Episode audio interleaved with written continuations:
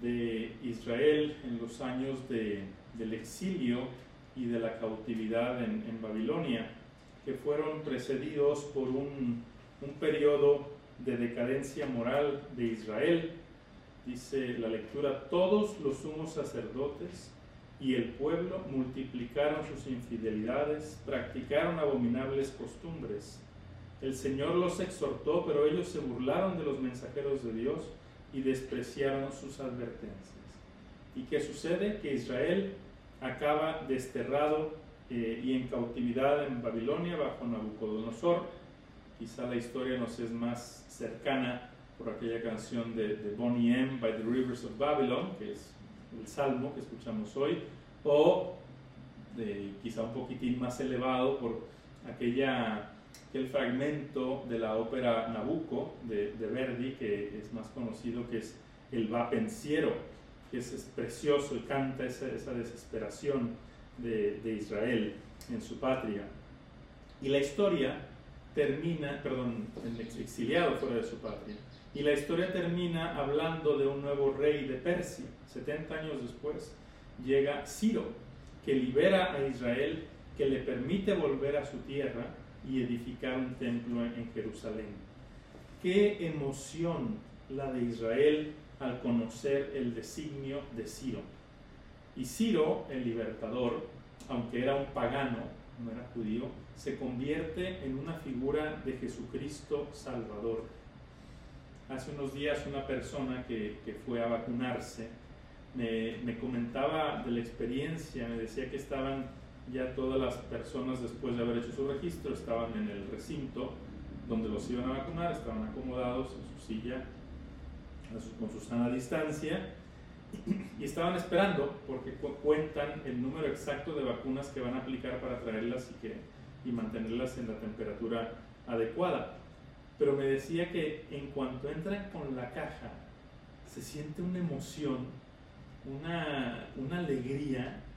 ¿Por qué? Porque esa especie de salvación, así se ve la vacuna yo creo, eh, tan esperada, tan, tan mencionada, tan eh, accidentada, por así decirlo, en su camino desde Bélgica hasta este lugar donde se vacunó, eh, pues suscita mucha, mucha emoción. ¿Cómo nos haría felices? ¿Cómo nos emocionaría saber que ya toda la población del mundo estuviera vacunada?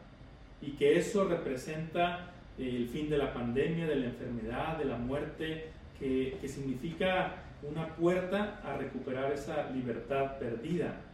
Y si una vacuna nos emociona, ¿cómo debería emocionarnos el escuchar esta frase que Jesucristo le, le dirige a Nicodemo, ese compendio tan sencillo y denso de toda la escritura, de toda la Biblia, de toda la revelación, que esa frase que encierra el designio amoroso y salvífico de Dios, esa frase que a fuerza de escucharla tantas veces quizá ya no nos, no nos mueve, no nos conmueve como debería. ¿Cómo la pronunciaría Jesús? Cada una de sus palabras es bellísima, porque tanto amó Dios al mundo que le entregó a su Hijo único para que todo el que crea en Él no perezca, sino que tenga la vida eterna. Esa es la Biblia. Esa es la Biblia. Hay una forma de oración que es preciosa y que consiste en así se dice, aunque la palabra puede sonar un poco grotesca, pero dice que hay que rumiar. Tomas una frase de, de la Sagrada Escritura y te quedas nada más rumiando esa frase, repitiéndola con tu boca, repitiéndola en tu mente durante 5, 10, 15 minutos, media hora, una hora, lo que sea, y nada más con esa frase. Porque es palabra de Dios y esa frase, pues es imposible abarcarla con, con la mente, ¿no? exprimirla como quisiéramos a veces con un ejercicio mental. Eh, esa frase tiene que penetrar poco a poco en el corazón, así como las gotas van horadando la, piedra. Y qué bonita hacer una oración con esta frase, porque tanto amó Dios al mundo que le entregó a su Hijo único para que todo el que crea en Él no perezca, sino que tenga la vida eterna. Y la liturgia hoy, con esta frase, nos quiere recordar ese designio eterno y amoroso de Dios para salvar al hombre, para liberarlo de las tinieblas más oscuras y llevarlo a la vida eterna. Ese designio de alegría, pero no, no en abstracto, sino en concreto, para mí, para ti. En nuestro mundo y en nuestro país, a pesar de que han transcurrido miles de años de historia humana y contamos tantos avances, las tinieblas siguen estando muy presentes y los hombres, muchos hombres, seguimos prefiriéndolas a la luz. En pleno siglo XXI tenemos televisores 8K, tenemos red de internet 5G, tenemos un armatoste paseándose por un cráter de Marte mandándonos fotos, pero cuánta crisis de identidad a nivel personal, social, político, cuánta violencia y vandalismo irracional escondidos detrás de las tinieblas de una máscara, cuánta miseria moral y material, cuánta indiferencia y descarte del prójimo y de la creación, como la denuncia el Papa Francisco en Fratelli Tutti y en Laudato Si. La verdad se ve suplantada por las opiniones. En el Parlamento se discute como prioridad urgente la legislación sobre el consumo de la marihuana, como si fuera el, problema más grande que tenemos en los países. Y cuando uno ve todo esto, eh, es fuerte la tentación de darle la razón a, a Thomas Hobbes, aquel filósofo inglés, cuando citaba aquella frase, Homo homini lupus, el hombre es un lobo para el hombre.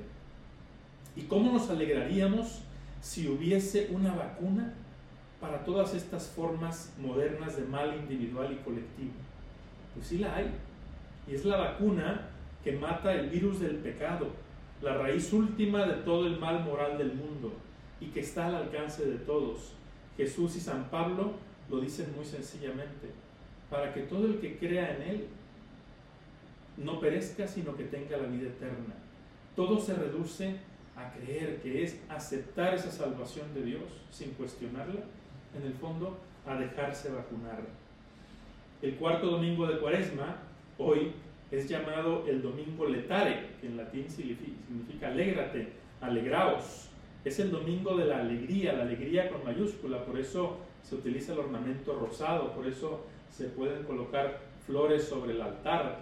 Eh, en el resto de la cuaresma está prohibido.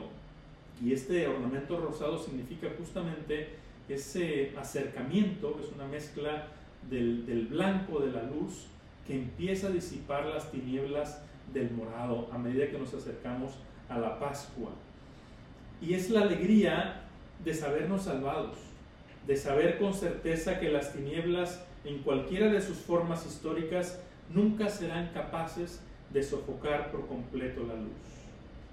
La frase de Jesús a Nicodemo la parafrasea San Pablo en la carta de los Efesios eh, de una forma preciosa también. Dice, hermanos, la misericordia y el amor de Dios son muy grandes. Estábamos muertos por nuestros pecados y Él nos dio la vida con Cristo y en Cristo por pura generosidad suya hemos sido salvados. Con Cristo y en Cristo nos ha resucitado y con Él nos ha reservado un sitio en el cielo.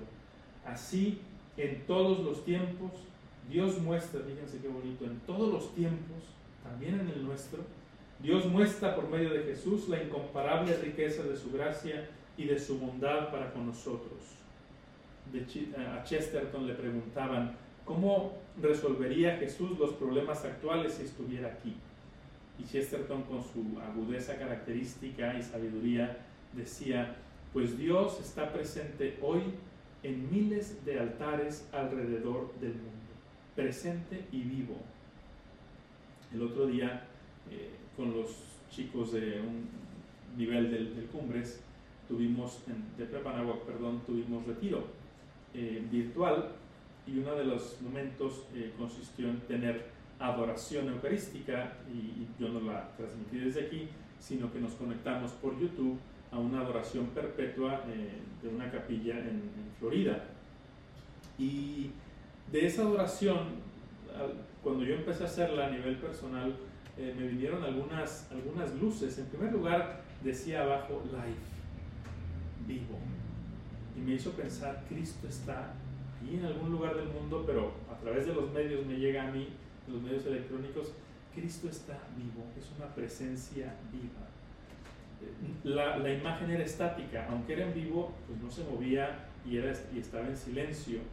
Lo único que se movía, si tú hacías zoom, alcanzabas a ver la lámpara del sagrario roja que se movía tenuemente.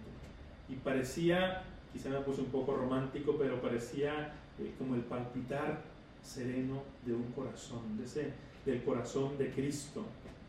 Y la imagen fija o estática me hacía pensar justamente en esa eternidad del amor de Dios, en esa inmutabilidad del amor de Dios.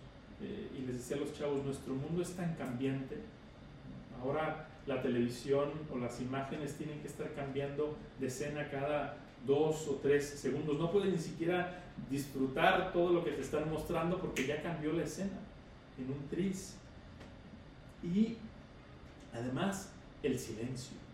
Ese silencio en el que podemos penetrar en nuestra interioridad, podemos escuchar a Dios y así podemos descubrir la verdad. Eso es lo que celebramos hoy, esa fidelidad del amor de Cristo, el amor eterno de Dios por nosotros. Los cartujos, una de las órdenes eh, religiosas más austeras, tienen como lema Stat crux dum volvitur orbis. La cruz está firme mientras gira el mundo y el mundo podrá convulsionarse una y otra vez en la historia, pero el amor de Dios es firme y es eterno. Ojalá que durante este día, que durante esta semana, todos rumiemos las palabras de Cristo a Nicodemo y dejemos que nos llenen de, que nos llenen de consuelo, de esperanza y de alegría. Porque tanto amó Dios al mundo que le entregó a su Hijo único para que todo el que crea en Él no perezca, sino que tenga la vida eterna.